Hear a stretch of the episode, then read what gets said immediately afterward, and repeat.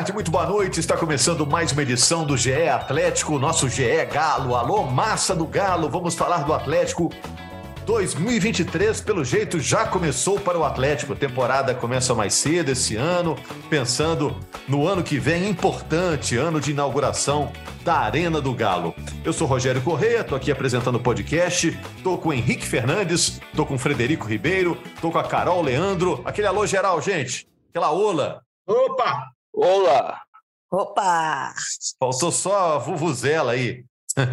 Ô, gente, é, perguntas para vocês aqui. É, quero saber dessas negociações envolvendo o Atlético aí. O Keno está indo para o Fluminense. O Guga está tomando o mesmo caminho.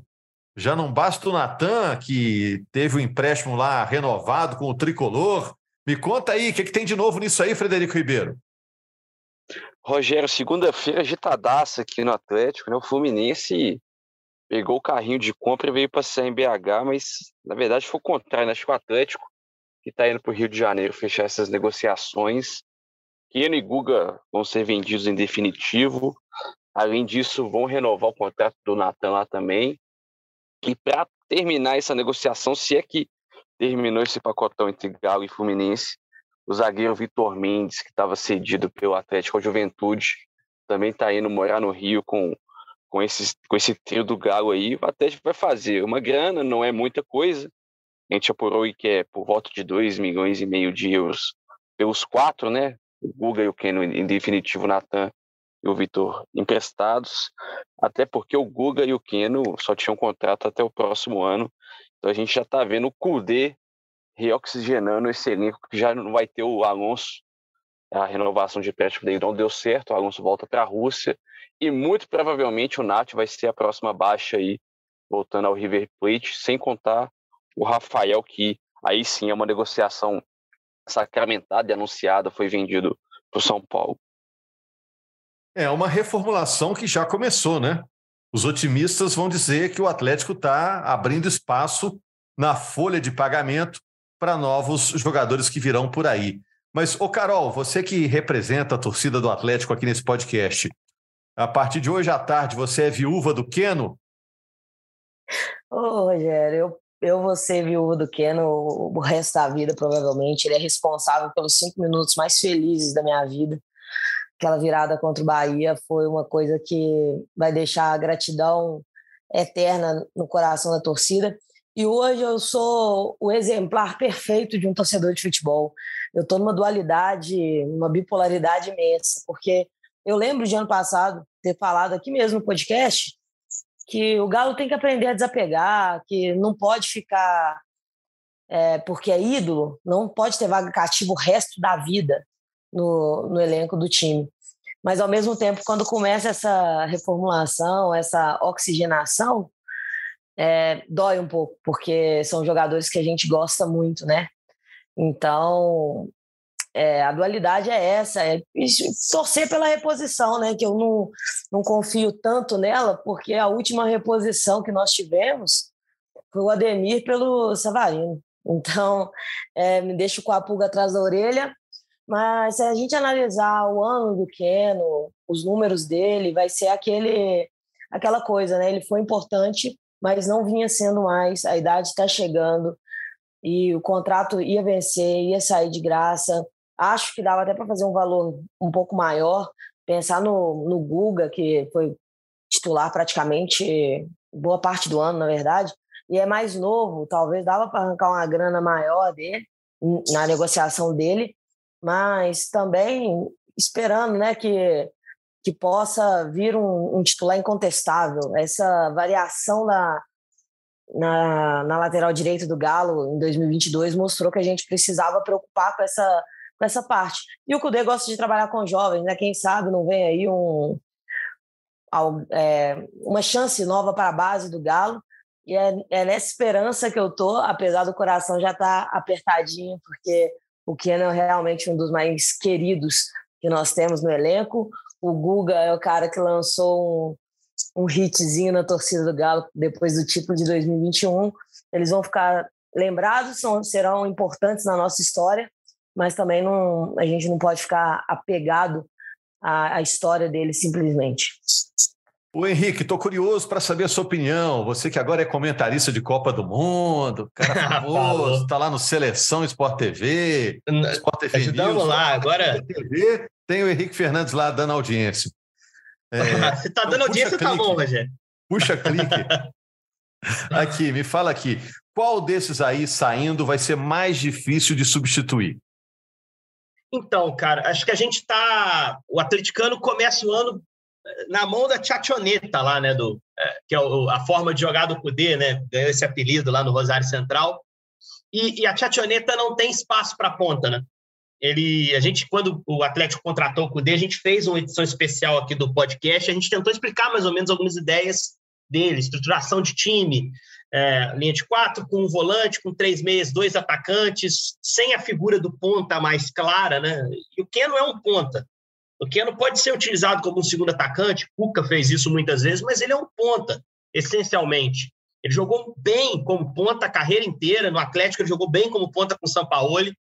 Então, acho que é, o aval do Cudê para a saída dele, que com certeza aconteceu, é, passa muito por isso. O Cudê sabe que o encaixe dele no sistema que o Cudê deve começar a tentar implantar no Atlético não é natural. É, acho que a negociação se justifica muito por isso. Mas é aquela história. Se o Cudê der errado, se ele receber uma proposta da Europa e quiser ir embora, como foi com o Internacional, se não vier resultado, o Atlético optar por uma mudança, você está abrindo mão do Keno, que para mim, jogando o seu melhor nível, e aí a Carol fez a ressalva correta, esse ano não foi o ano do melhor nível do Keno, a gente ficou o ano inteiro esperando ele se recuperar em 22, ele não chegou perto de 21, mas jogando o seu melhor nível, o seu nível 20, o seu nível 21, o Keno é o melhor ponta que o Atlético tem. Essa é a minha é, visão. Ele, ele saudável, ele é quase imparável, né? Ele é o melhor ponta que o Atlético tem. Agora, não há garantia de que ele vai recuperar o seu melhor futebol. Então, o Atlético também abre espaço para essa negociação muito por isso. A negociação, do ponto de vista financeiro, não é boa, porque eu pelo que eu me lembro, o Fred pode até me ajudar. Ele, ele custou mais caro que 2 milhões e meio de euros, se não me engano, só o Keno. É, o Keno né? foi 12 milhões de reais. Eu não sei como é que estava a conversão em 2020, mas deve ter sido por volta de 3 a 4 milhões. Tem que ver a conversão, mas do, em reais foi 12 milhões e o Guga 7,5 de reais. É, então uma venda de 20 milhões, né? Hoje 2 milhões e meio de euro, não sei quanto está o euro, enfim. É, não vai dar isso. Então, é dar o 14, 14, 15. É, então, a desvalorização de 6, sendo que o Keno não jogou bola para desvalorizar, porém está mais velho. Né? É, eu acho que o Keno, inclusive pelo Atlético, talvez tenha feito uma passagem até melhor do que, que teve no Palmeiras, antes de ir para o Piramides, para o Jazira, enfim, para o exterior. É, é uma negociação que financeiramente é bem questionável, é bem questionável, no, no meu ponto de vista. Agora, ela também mostra que, além de ter um, uma preparação para uma montagem de time em cima do novo treinador, e aí explica a saída do ponta, o Atlético também se prepara para trazer um lateral forte. Né? Como a Carol disse, é importante ter uma definição ali, porque a gente não sabe se é Mariano ou se é Guga, um agrega aqui, o outro agrega de outro jeito, um é fisicamente mais confiável, o outro menos. Então, acho que o Atlético trabalha no mercado, estão falando em Gilberto, do Benfica, para trazer um lateral mais forte. E isso pode ser uma boa notícia. Aí a saída do Guga tem um impacto bem menor. Mas é, a do Keno me deixa bem reticente, assim, me deixa bastante em dúvida. Se tivesse que abrir mão de ponta para encaixar na chationeta lá, no jeito de jogar do Kudê, é, o primeiro ponto abrir mão não seria o Keno. Mas isso também depende do que o mercado te oferece, né? Se tivesse uma proposta por outro ponto, talvez o Atlético abrisse mão dele, não do Keno. Chegou pelo Keno, o Atlético avaliou que era hora de sair. Mas eu tenho realmente muita dúvida, Rogério, se o Galo está fazendo a coisa certa. É, você está falando dessa tchachoneta, eu estou preocupado, e o Fred? É com a maçaneta, né? Porque só, tá, só abre para fora e para dentro. Está chegando alguém para o Atlético? É, o Henrique citou o Gilberto, né? Acho que essa análise de dessas peças saindo vai muito de quem vai chegar, de como é que o Cudê vai formatar esse time. O Gilberto é uma possibilidade, tem o Bruno Fux também, que é um velho conhecido do, do Cudê e amigos, o, o Tchatcho tem essa característica, né? Ele busca esses jogadores conhecidos, talvez ele tenta formar um, um vestiário. No Inter buscou o Musto, né? buscou o Saravia, né? No Inter ele, ele indicou alguns jogadores, né? isso. Ele levou o Gagato para o Celta, o Donati, o zagueiro argentino, trabalha com ele no, Central e no, no, Racing. Então ele costuma ter é, essa característica de buscar jogadores que ele já conhece. O pessoal do Sul até brinca que o Cudê anda em, em círculo, né? E tem o Edenilson, que o Atlético está tentando trazer do Internacional, e tem o Ademir como uma peça de, de troca aí, tal, em negociação. Acho que o, o Galo vai se movimentar muito para repor essas saídas. Aí o, o Nath pode sair, pode chegar o Edenilson, a gente está de olho nessas movimentações, porque o Gilberto vai ser o substituto do Guga, caso as negociações se sacramentem. O Bruno Fux vai chegar para a vaga do Alonso, então o chat está montando aí o elenco aos poucos com é alguns velhos conhecidos. E, e a do Keno, Fred, não sei se é. Até porque a gente está dizendo que o Atlético. Talvez o Paulinho, né? É Paulinho, né? A, a, a gente está tá falando, admitindo aqui, eu pelo menos estou admitindo aqui essa teoria de que talvez o Atlético se monte sem um ponta, pelo treinador que trouxe. Mas tem uma reposição de ataque muito forte já, né? O Paulinho é um belo do atacante. Eu acho que o Paulinho fracassou no Bayern Leverkusen, é verdade, mas aqui no Brasil tem tudo para fazer uma temporada muito forte né, para fazer, para suprir melhor do que o Keno 2022. É, o, o então, Henrique, então a ressalva também que, tem que ser feita. Eu lembro que quando ele surgiu, quando ele estourou aqui no futebol brasileiro, ele estourou junto com o Rodrigo, que está no Real Madrid, e o Vinícius Júnior, também do Real e nome importante na seleção. Ele estourou na época nesse nível, até se discutia quem que, é o, que vai vingar, qual deles que vai explodir. É campeão olímpico, né? campeão olímpico, Paulinho, né? Um jogador já de, de algum destaque, assim. Eu lembro, eu fiz um jogo, um 20, 19, Atlético e, e Vasco, o Fredinho, Fredinho me ajuda. Paulinho arrebentou 17. com o Galo Independência, 17. Arrebentou com o Galo Independência. Estreia Isso. dele. É, Carol, é, ele arrebentou com o Galo, dele, não. Ele, ele estreou um pouco bem. antes, mas foi os dois primeiros gols dele. Se tornou isso, isso, o isso mesmo. mais novo a marcar gol né? nos pontos bonitos, corridos, gols bonitos. Gols bonitos. Assim, é um cara que, que chega para ajudar de cara, velho. Acho que tem tudo para Pra, e eu vejo ele muito focado, é um cara que tem uma estrutura familiar muito boa, formações que a gente tem, né? Paulinho é um, é um menino que foi, foi muito bem criado. Tudo isso ajuda o cara a adaptação, ajuda o cara no profissionalismo que ele apresenta. E também quer dar a resposta, né? Ah, não deu certo no Bayern, mas, poxa, tem uma ótima oportunidade agora num clube de ponta, um clube que briga, um clube campeão recentemente. Então, estou bem otimista também em relação a ele. Ameniza a saída do Keno, né? Já tem uma reposição muito é. forte. E tem o Pavon, né, Henrique? Que a gente está falando desde o ano passado, que não estava fora de ritmo, vai, vai ter uma pré-temporada inteira. O Pavon também deve ganhar mais espaço esse ano. É, esse ano tem que ser cobrado, né? Mas Ele já ano terminou passado, o ano um já pouquinho terminou melhor. a temporada bem, né? Perfeito. É isso aí, Rogério. Terminou o ano um pouquinho melhor, né? E o Pavon também é ponta. Também é um ponta. E é um jogador também que o Cudê enfrentou na Argentina, né? Cudê nunca o treinou, ele era do Boca, e o Cudê trabalhou lá no Racing e no Rosário Central. Então, acho que é, teve enfrentamento, tem um conhecimento prévio desse jogador. Eu estou muito intrigado em relação ao Nacho. Eu vou cair, se acontecer o um negócio com o River, estão falando aí mais quente, é, eu vou cair na mesma situação que eu estou com o Keno agora. Que eu não sei se é o melhor caminho, eu gosto do. Assim, eu acho que o Nacho, sob o comando do Cudê, Carol, ele pode achar o caminho dele. É impossível repor, tá, Henrique? Já, já te falo, a minha opinião é essa. Eu não sei. Tem a questão da dívida, vai cair o transfer ban, vai. Eu, eu entendo é, a idade, um monte de coisa, eu sei por que o Galo está fazendo. Agora, eu não consigo ver um caminho melhor para o time de 2023 sem o Nacho. É, a gente acreditou muito né, na promessa de que o time para estrear a Arena seria um time para brigar, um time para ser campeão. E, e quando o Cudê veio, a minha maior esperança era, era esse resgate do Nacho é, na posição que ele sempre gostou mais de jogar, que ele sempre jogou mais no, no River Plate. E mesmo jogando, quando jogava fora de posição no Galo, ele sempre foi muito importante. É, tem números muito bons e a técnica dele hoje eu vejo como impossível de repor se não for gastar muito dinheiro. O Galo só está fazendo movimentações de quem não tem muito dinheiro. Então, eu não consigo pensar numa saída do Nacho sem, sem lamentar ela. É, e aí, gente, é, é uma negociação curiosa essa, né? porque o Atlético devia dinheiro ainda para o River Plate. Se o Nath for para lá, o River Plate meio que perdoa essa dívida, ainda dá uma grana para o Galo, sendo que o Galo usou o jogador é, nesses anos aí todos, né? É, é, uma negociação que pode dizer que o Atlético se deu bem também com ela, gente. É, é acho que o River. Se a gente olhar só a grana, o, o, o, dinheiro, né? O Galo pagou algumas parcelas sobre ele, né, Fred? E o que falta é uma parte disso, né? É, tem um valor pendente de. Se você for juntar o que deve, o Atlético foi condenado. Né? A FIFA condenou o Atlético a pagar esse valor, é, deu transfer bank, a Carol citou aí. Se for juntar o que está devendo, mais multa e juros dá por volta de 2 milhões de, de dólares. E hoje está na casa dos 15 milhões de reais, não sei. Estou ruim de conversor de moedas aqui, mas o Atlético deve 2 milhões de dólares, o River vai topa perdoar essa dívida e dar uma recompensa financeira muito abaixo do que o Atlético investiu, né? O Atlético pagou 6 milhões de dólares no Nacho.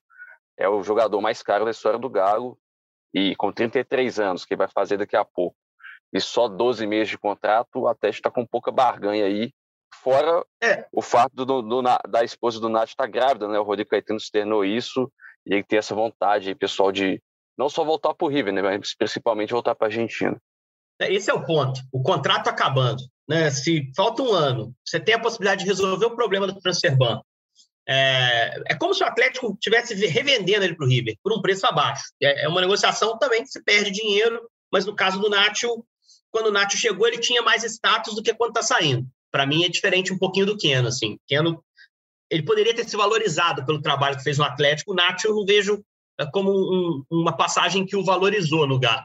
Ele, o Nacho do River era melhor, e acho que é um consenso nosso. Mas é como se o revendesse. E, e o fato de não estar tá conseguindo um acordo, eu imagino, ou já ter uma sinalização do jogador que ele não vai renovar no final do contrato, é, te dá a última janela para fazer essa negociação.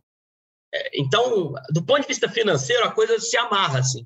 A minha dúvida é muito mais do ponto de vista técnico. Eu estou na da Carol, assim. Acho que não vai procurar, pode procurar no mercado, se é difícil achar uma reposição com o tamanho dele. Agora, você pode achar um jogador mais modesto que te entrega um rendimento bom. E acho que o Galo vai, vai mirar nisso, para tentar trazer um meio aí para satisfazer o Cudê. Mas essa situação do, do Nacho, se a gente for, talvez, tiver a oportunidade de conversar com o Cudê algum dia sobre isso, eu acho que ele tem, pelo, pelos sinais que ele deu na, no trabalho dele na carreira, ele tem muito mais convicção de que dá para abrir mão do Keno do que do Nacho. Tem certeza que o Cudê vai ser um a lamentar, entendendo toda a situação financeira que envolve, perder um jogador como o Nacho. Porque quando, é, no Internacional, o Inter concorreu com o Atlético pela contratação do Nacho em determinado momento. Porque o Cudê tinha interesse em tê-lo, o Internacional tinha esse jogador mapeado pela passagem do Cudê. Então, acho que isso aí pode ter pode ter um peso também até para a permanência dele. Vamos ver. O D está chegando agora, né? É, e outro, outra negociação curiosa é essa do Rafael, né? A carreira do Rafael, né? Ele foi reserva no Cruzeiro durante muito tempo. Aí troca o Cruzeiro pelo Atlético na expectativa de ser titular. No Cruzeiro ele foi reserva do Fábio é, praticamente o tempo todo em que lá esteve. E no Atlético encontra o Everson em grande fase, jogador até convocado para a seleção e agora está indo para o São Paulo, né? Vai tentar mais uma vez é, buscar o espaço dele, né? É, que trajetória profissional é, curiosa essa do Rafael, né?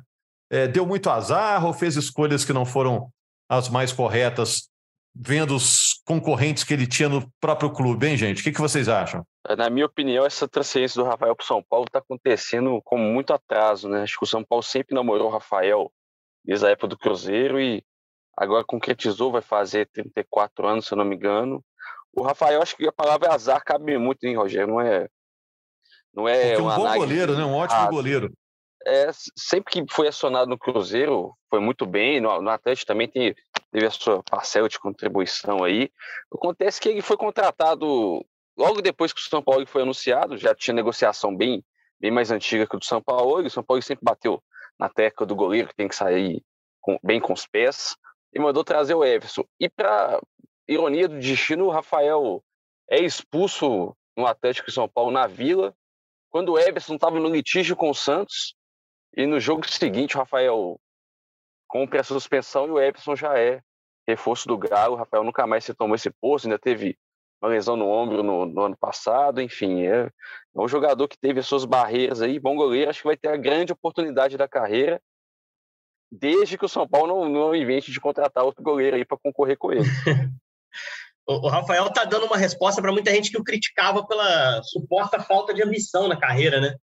E muita gente dizia que o Rafael se acomodava ali com o banco, porque tinha um bom contrato, tanto no Cruzeiro quanto no Galo, e era um jogador que que parecia pouco competitivo, né? Que entendia ali o banco e ia renovando contratos como reserva. Ele faz um movimento que, como o Fredinho bem disse, a gente esperava muito lá atrás, né? E que nesse momento eu já nem esperava mais. Falei assim, ele tinha acabado de renovar, né? Tinha acabado de fazer uma renovação com o Galo, prolongando um pouquinho mais o seu, o seu, o seu, seu acordo, e é um reserva muito confiável. É um cara que sempre que foi requisitado, tanto no Cruzeiro quanto no Atlético, sempre respondeu bem mas dá, faz esse movimento ousado da carreira. E eu acho que vai dar certo no São Paulo, tem tudo para isso. O Galo é que eu não sei como é que fica de goleiro reserva. Porque por mais que tenha na figura do Matheus Mendes um goleiro que no CSA foi muito bem, por isso voltou, não sei se é o caso de, de procurar um cara um pouquinho mais experimentado no mercado também ali para repor, né? Foi uma negociação também financeiramente importante, você bota lá 5 milhões de reais, acho que foi isso, né?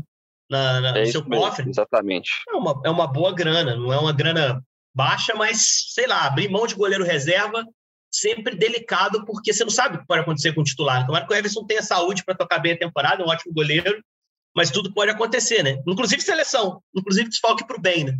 O Everson é um jogador convocável. Agora, Carol, você vê nesse movimento do Atlético uma tentativa de enxugar a folha de pagamento para tentar alguma contratação mais ousada para frente? E saíram caras que ganhavam é, bem, né?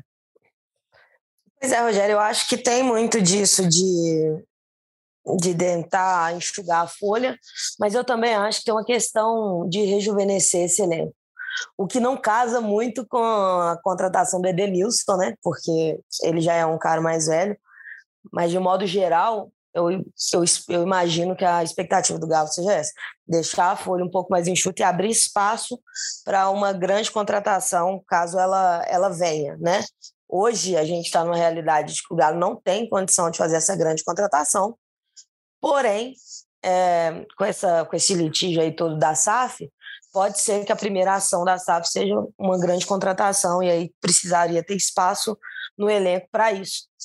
E, e, eu entendo, foi igual eu falei, eu e o Henrique, a gente, eu acho que a gente concordou muito bem nisso, que eu entendo as questões financeiras que estão envolvendo essas, essas saídas do Galo e preocupo com a parte de campo né, dessa, dessas escolhas.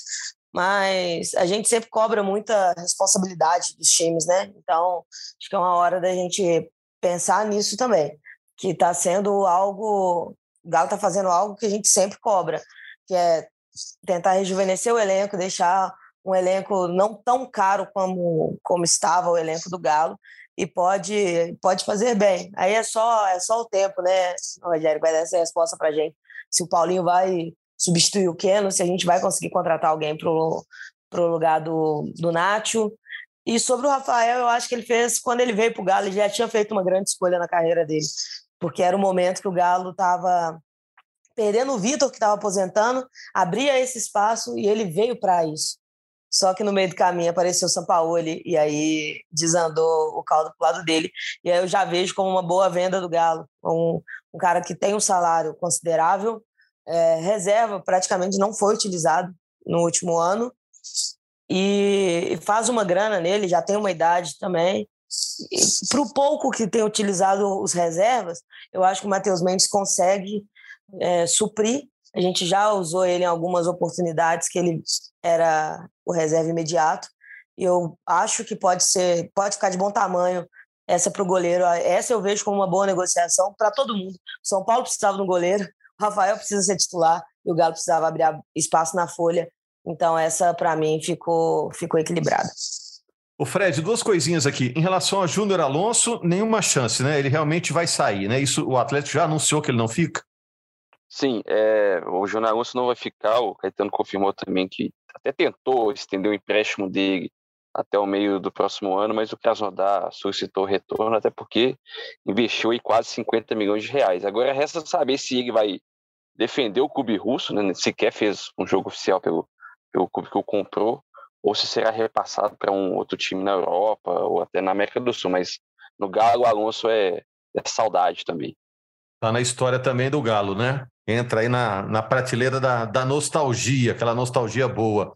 E quando que o time, o time volta a treinar? Qual que é a data, o, o Fred? Representação marcada para quarta-feira, dia 14. Ok. O Cudê já chegou, né? O Cudê já está em Belo Horizonte, novo técnico. Não, ele chega, ele chega terça. Chega terça? É, ah, nós estamos na segunda ainda. Esse, esse, negócio de Copa do Mundo deixou ficou, a gente perdido ficou, aqui. Ficou, vai ficar na Argentina para ver a semifinal. é verdade. Tomara que ele embarque muito triste, viu?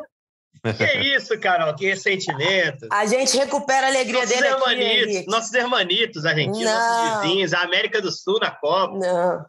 Não o existe esse país feliz, na o Pavon Copa, fica não, tá? feliz. Tá? Não, eles recuperam tudo em 2023, Henrique.